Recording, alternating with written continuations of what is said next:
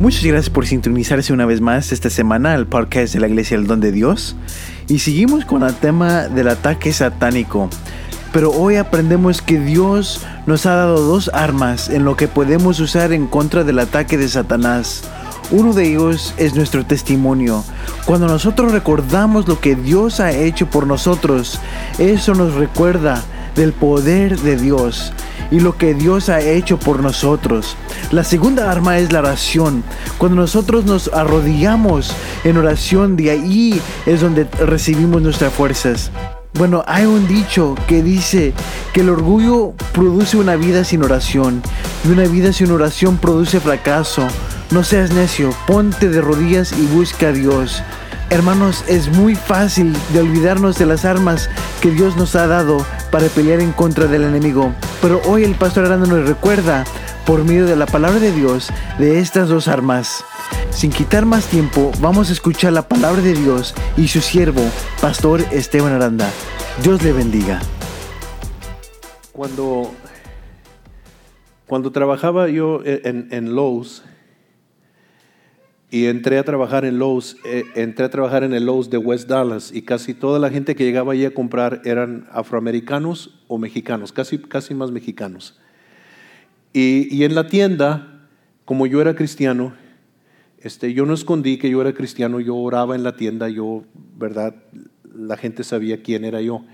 Pero lo interesante para mí es que todo, casi toda la gente que yo topaba ahí en la tienda, que le testificaba o con los que yo trabajaba, todos sabían que eran pecadores. Todos sabían que estaban mal con Dios. No lo escondían, ¿verdad? Eso es lo que ellos sabían que estaban mal con Dios, ellos sabían, ¿verdad? Pero luego, este, cuando me moví a la tienda de Lowe's en Waxahachie, en Waxahachie, la gente que no es cristiana creen que son cristianos.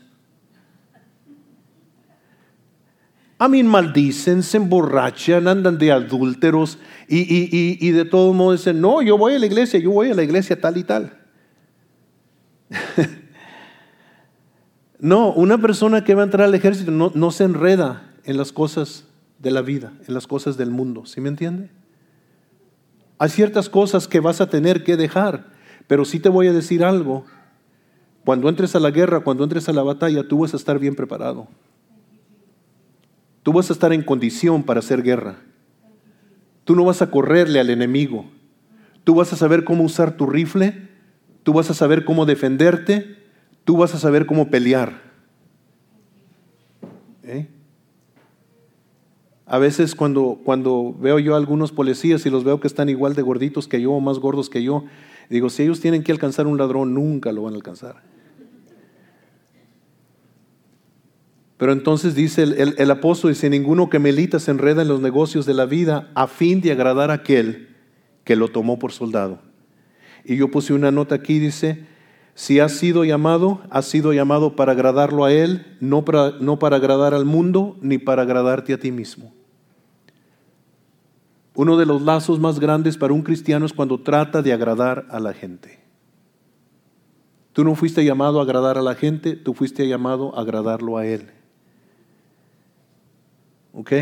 Y si la gente te da la espalda, nomás procura que Él no se avergüence de ti.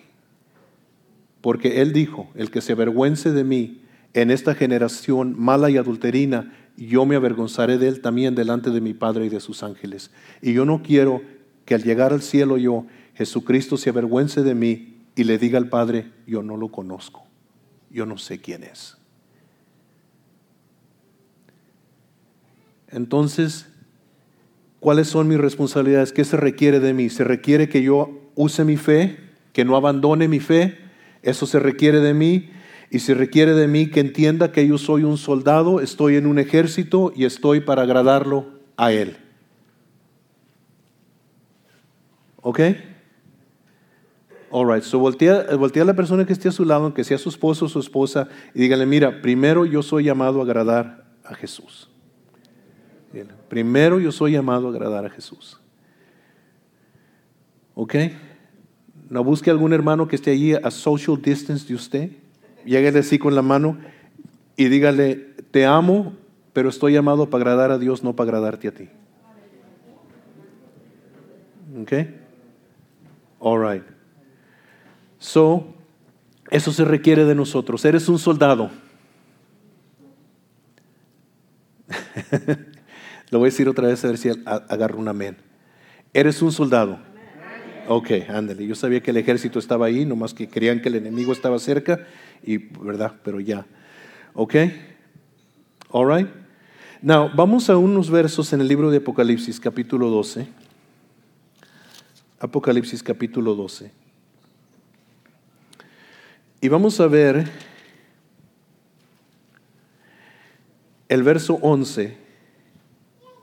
Apocalipsis capítulo 12, verso 11. ¿Ok?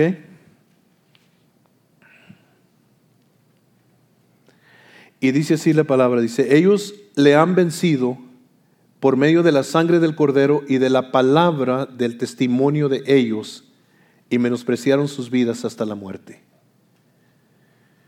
¿Ok? So entonces ya sabemos acerca de la sangre del Cordero, la sangre de Jesús. Pero ¿sabe usted que también las palabras de su testimonio son un arma contra Satanás? Las palabras de su testimonio. ¿De dónde te sacó Dios a ti? ¿Verdad? ¿De dónde te sacó Dios a ti? Las palabras de tu testimonio. No calles, habla. ¿Ok? Porque acuérdate de algo, mira, acuérdate de algo. Tú no eres una fuerza defensiva, tú eres una fuerza ofensiva. ¿Han visto el fútbol? ¿Verdad que hay una ofensa y una defensa? ¿Qué les gustan los Cowboys? Levanten la mano para orar por ustedes. Ok, dos, ok. Eh, hay que creer, ¿verdad, Alex? Hay que creer. No, ¿verdad? Y este, ah, si cancelan la temporada, esta temporada los Cowboys no van a perder ni un juego. Se van a ir invictos, ¿ok? Este, ¿ok? Pero tú sabes que hay una ofensa y hay una defensa, ¿verdad? La ofensa son los que tienen el balón y ellos van a meter puntos. La defensa los trata de detener, de que no metan puntos, ¿verdad? La iglesia no es una defensa. La iglesia tiene el balón y ellos van a meter puntos. Y Jesús dijo esto acerca de la iglesia ofensiva. Dijo, sobre esta roca edificaré mi iglesia, la roca es Él. Y las puertas del infierno no prevalecerán contra ella. Eso quiere decir que no hay defensa que pueda prevalecer contra la iglesia cuando la iglesia es ofensiva. So habla. Dile al mundo lo que Dios ha hecho por ti. No te dé vergüenza. Diles. Habla. Y luego, ¿sabes qué? Entra con esta mentalidad, aunque te cueste la vida. Aunque te cueste la vida. Porque dice aquí, dice, y menospreciaron sus vidas hasta la muerte. Y entonces, eso se requiere de ti. Se requiere que no abandones tu fe. Se requiere que sepas que estás en esto para agradar a Jesucristo, no a ti mismo ni a la gente. Y se requiere que tú testifiques de lo que Dios ha hecho por ti. No, yo sé, hermanos, los que han testificado, que a veces es un poco intimidante. Pero el Señor prometió algo. Dijo, cuando tú tengas la fe de hablar, el Espíritu Santo te va a dar las palabras que hables. So, gracias a Dios, ¿verdad? Gracias a Dios. ¿Ok? So, eso se requiere de usted. ¿Ok? All right. Diga conmigo, yo no voy a abandonar mi fe. Yo soy un soldado de Jesucristo. Yo voy a agradar a Dios primero. Y yo voy a hablar a las almas de lo que Él ha hecho por mí. Amén. Y si nos cuesta la vida, nos vamos para el cielo. Amén. Nos vamos para el cielo. Ok, lo último que quiero compartir con ustedes ahorita es lo siguiente. Este, ya, ya viste lo que se requiere de ti, ahora aprende cómo pelear. Ok. Y lo primero es que vas a pelear de rodillas. ¿Ok? Vas a pelear de rodillas. Es muy importante no solamente orar, sino orar de rodillas. Now, si, si hay un impedimento físico que tú tienes, yo entiendo y Dios entiende, ¿verdad? No te puedes arrodillar. Pero todos nosotros que sí podemos, yo creo que es muy importante arrodillarnos y humillarnos delante de nuestro Dios. Un evangelista, este Rodney Howard Brown, dice que él andaba de cacería en África. Él es africano, él es de Sudáfrica. Y dice que este, andaban afuera de cacería y dice que traía mucha sed. Y le dijo el guía, le dijo, ahorita vamos a llegar a un pozo de agua y el agua está fresca, el agua está limpia y este, vamos a poder tomar agua. Y cuando él llegó al, al, pozo, había una manguera que estaba regando el pozo y él agarró la manguera y la subió a su boca y el agua se paró. Bajó la manguera y el agua corrió. Y dice que la bajó así y todavía no salía agua y así y así. Y dice que el Espíritu Santo le empezó a hablar y le dijo más para abajo, más para abajo más para abajo. Y él entendió. Y así Dios le habla a la iglesia, porque la iglesia se puede volver altiva, ensimismada y orgullosa. Y Dios le dice, iglesia, ¿quieres la victoria? Más para abajo, más para abajo, más para abajo, más para abajo. Y entonces aprende cómo pelear. ¿Cómo vas a pelear? Vas a pelear de rodillas. Aprende a humillarte ante Dios. Cuando Donald Trump estaba corriendo para presidente, alguien le preguntó y le dijo, ¿oras? ¿Tienes una vida de oración? Y él dijo, yo no oro mucho, dijo este, uh, dijo, ¿por qué voy a molestar a Dios si tengo un dolor de cabeza? Y el pastor que le hizo la pregunta dijo, pues yo no sé qué, qué pensar de esa respuesta, dijo, porque nosotros como cristianos oramos por todo, ¿verdad?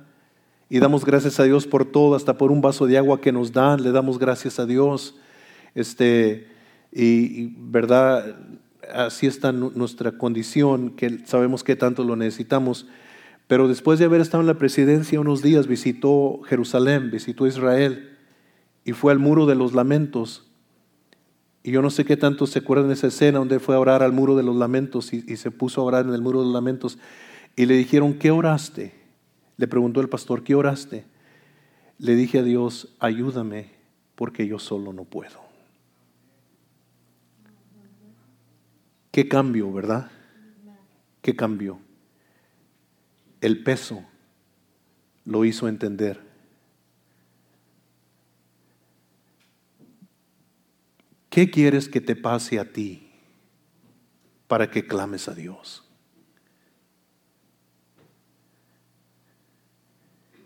¿Qué quieres que te pase para que te humilles?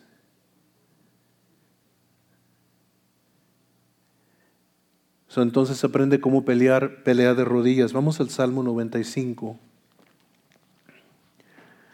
Vamos al Salmo 95.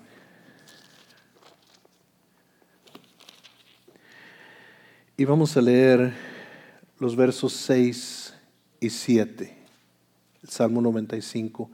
Por favor, subrayelos en su Biblia si tiene algo que marcar ahí, con que subrayarlos. Venid, dice, venid, adoremos y postrémonos. Venid, adoremos y postrémonos, arrodillémonos delante de Jehová nuestro Hacedor, porque Él es nuestro Dios, nosotros el pueblo de su prado y ovejas de su mano. Venid, adoremos y postrémonos, arrodillémonos delante de Jehová nuestro Hacedor, porque Él es nuestro Dios, nosotros el pueblo de su prado y ovejas de su mano. Subrayen en su Biblia, por favor. Éxodo 34. Libro de Éxodo, capítulo 34.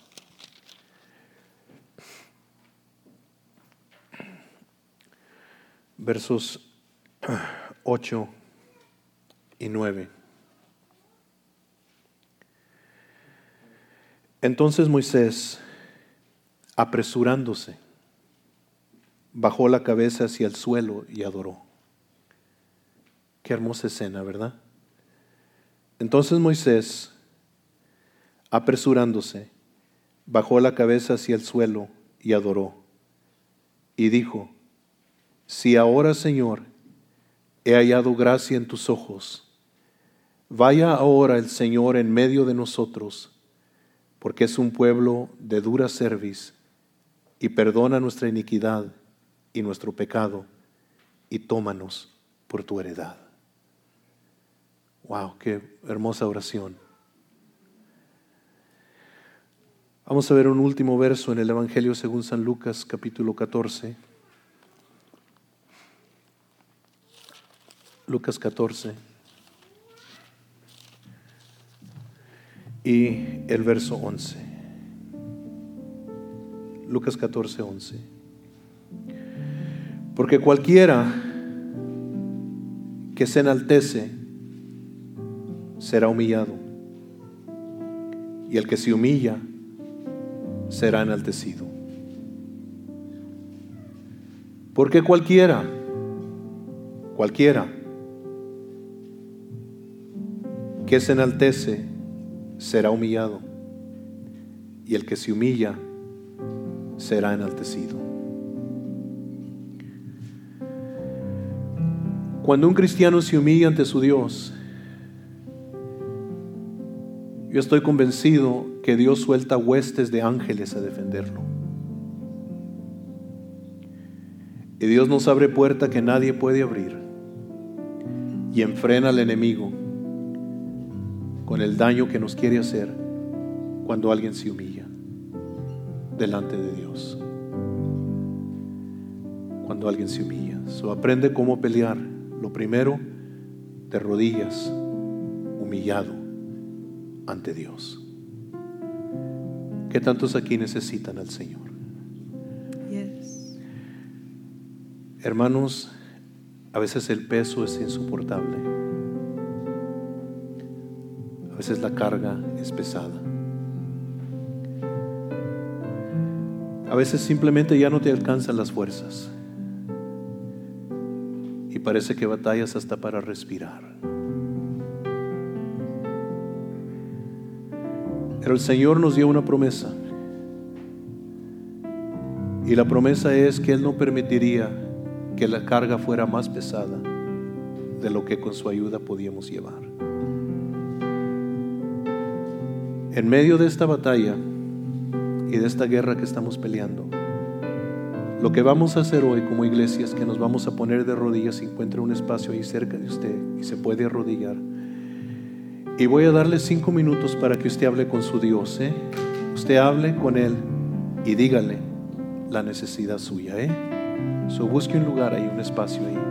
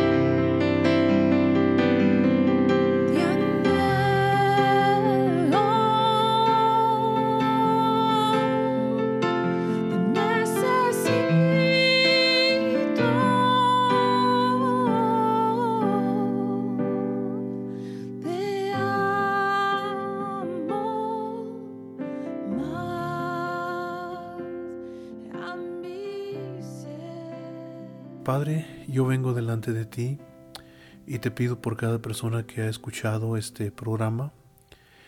Señor, tú los conoces por nombre, tú conoces sus vidas, conoces las cargas que llevan, las tristezas que cargan, las luchas que han llevado o están llevando. Hay gente que está herida, lastimada por cosas que les han pasado en el pasado. Quizás un matrimonio que terminó mal y que se hicieron muchas heridas, muchos insultos y que están batallando para sanar de todo eso que sucedió.